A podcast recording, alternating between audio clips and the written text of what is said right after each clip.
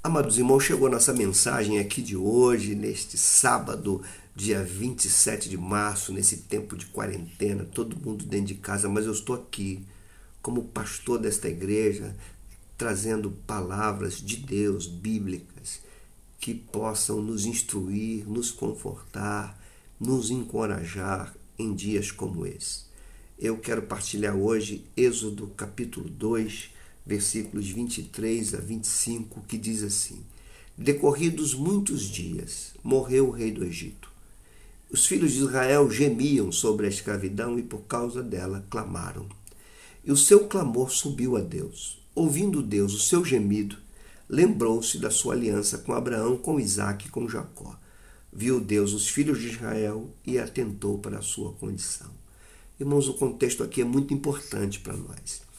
José havia sido vendido pelos seus irmãos para o Egito. Lá ele, Deus o ergueu de tal maneira que ele se tornou o governador do Egito e o homem de maior segurança de Faraó. Dali vem uma fome sobre o povo e José faz com que toda a sua família vá para o Egito. Ali no Egito, eles prosperam, crescem, plantam, sonham e, e é, tem planos para o futuro grandiosos. No entanto, diz o texto que, decorridos alguns dias, o, o, morreu o rei do Egito e outro faraó entrou. Esse faraó não conhecia José e nem admitia a prosperidade daquele povo e passa a oprimir aquele povo, que então clama a Deus desesperadamente e Deus ouve o clamor daquele povo e vem ao seu socorro. Aqui, irmãos, tem muitos ensinos para nós, mas eu, porque o nosso tempo é curto, eu quero tirar apenas três princípios desse texto e desse contexto tão preciosos para mim, para nós. Primeiro, entendamos que as circunstâncias se alteram. O texto vai dizer: decorridos muitos dias, morreu o rei do Egito e os filhos de Israel que prosperavam agora são escravos. Mudou. A vida é cíclica. Aquele que está por cima está por baixo, aquele que está por baixo pode estar tá por cima. Nós não podemos confiar nos momentos que nós vivemos. Há alguns meses você estava planejando, você estava pensando muitas coisas, mas agora você está trancado dentro da tua casa, você não pode sair, você não pode trabalhar, você está à mercê das autoridades para poder retomar a tua vida. Nada é permanente. A segurança de hoje não garante a estabilidade de amanhã nós não temos domínio sobre as curvas da vida, entendeu? Segundo princípio, quando nós vivemos é, no momento agora da adversidade, nós clamamos a Deus. Às vezes, irmãos, nós não clamamos a Deus porque estamos confortáveis nos momentos de prosperidade, que parece que nada vai dar para trás, mas quando tudo aperta, aí nós clamamos a Deus. Sabe por quê? Assim como os hebreus não podiam contra o poder do Egito e o poder do Faraó, também nós não podemos, nós não somos páreos para as diversas circunstâncias da vida como essa que nós estamos vivendo nós não somos, só nos resta clamar a Deus, porque você com teu braço não sai, você com a tua mão não sai, você com tua influência não sai. Só nos resta clamar a Deus. É, a doença pega rico, pega pobre, pega governadores, pega reis, pega príncipes e pega o pobre também. Ninguém, ninguém é páreo, só nos resta clamar a Deus. E quando isso acontece, quando a adversidade vem, o nosso recurso é esse clamor sincero. E um clamor sincero, um clamor dependente, sobe aos ouvidos do Senhor. Porque o texto diz: e o seu clamor subiu a Deus. Aí tem um terceiro princípio para nós aprendermos aqui: é que um clamor sincero, Deus não deixa de perceber.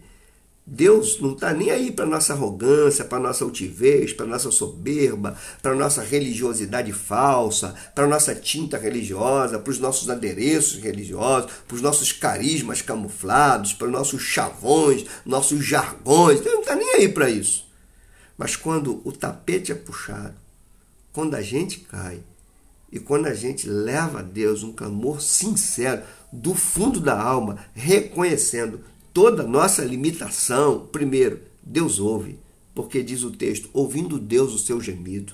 Segundo, Deus lembra da sua aliança, porque diz o texto: e lembrou-se da sua aliança com Abraão, com Isaac e Jacó. Deus se relaciona conosco por uma aliança. Nós não somos merecedores, não. Não há mérito em nós, mas Deus tem uma aliança com o seu povo. E nós podemos clamar, e Ele lembra dessa aliança. E terceiro, Deus nos vê e Deus atenta para as nossas necessidades. Ele não fica alheio àquilo que nós passamos. Diz o texto: E viu Deus os filhos de Israel e atentou para a sua condição. Não tem uma notícia melhor do que essa. Deus atenta para nós. Nós estamos aprendendo muito, irmãos, muito, muito. E eu espero que a vida esteja ensinando e que nós estejamos aprendendo. O tempo vai passar, a zona de conforto virá de novo. Aí eu quero ver se nós aprendemos mesmo ou não que aplicações nós temos para nós? Primeiro, que nós possamos compreender com tudo isso que nós não podemos descansar nas nossas zonas de conforto. Estávamos descansando nos nossos templos, na nossa liberdade religiosa, estávamos nem aí, às vezes íamos, às vezes não íamos, estávamos tranquilos, fazendo planos, hoje eu vou fazer isso, amanhã eu vou fazer aquilo, vou fazer aquilo outro, e acabou, ninguém faz mais nada.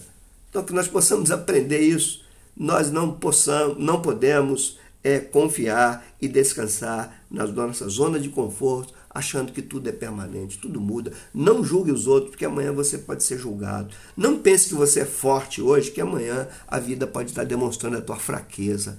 Fique confiante somente em Deus. A tua força vem dele, não é de você, não é de mim. Eu não sou páreo para a vida, eu dependo de Deus. A segunda aplicação, que possamos entender isso que a vida tem curvas, que a gente não sabe o que vem nas próximas curvas e que nós não somos pares para ela. Nós não somos autossuficientes, irmãos, nós dependemos de Deus.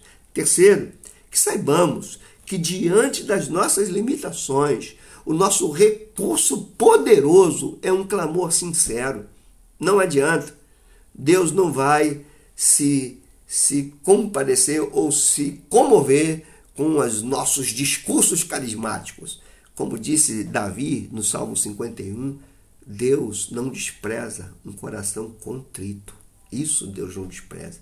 Mas a altivez, a soberba, onde está a nosso, o nosso, autocompreensão teológica? Não adianta se a teologia não for prática, se a teologia não for para a vida. Os grandes teólogos de academia podem estar com medo agora. Agora, o teólogo prático, aquele entende que a teologia é aplicada no dia a dia, está entendendo que Deus é soberano e eu sou pequeno e eu dependo dele. Por, por último, entendamos que quando Deus intervém a favor do seu povo, não há poder na terra que possa resistir a esse Deus.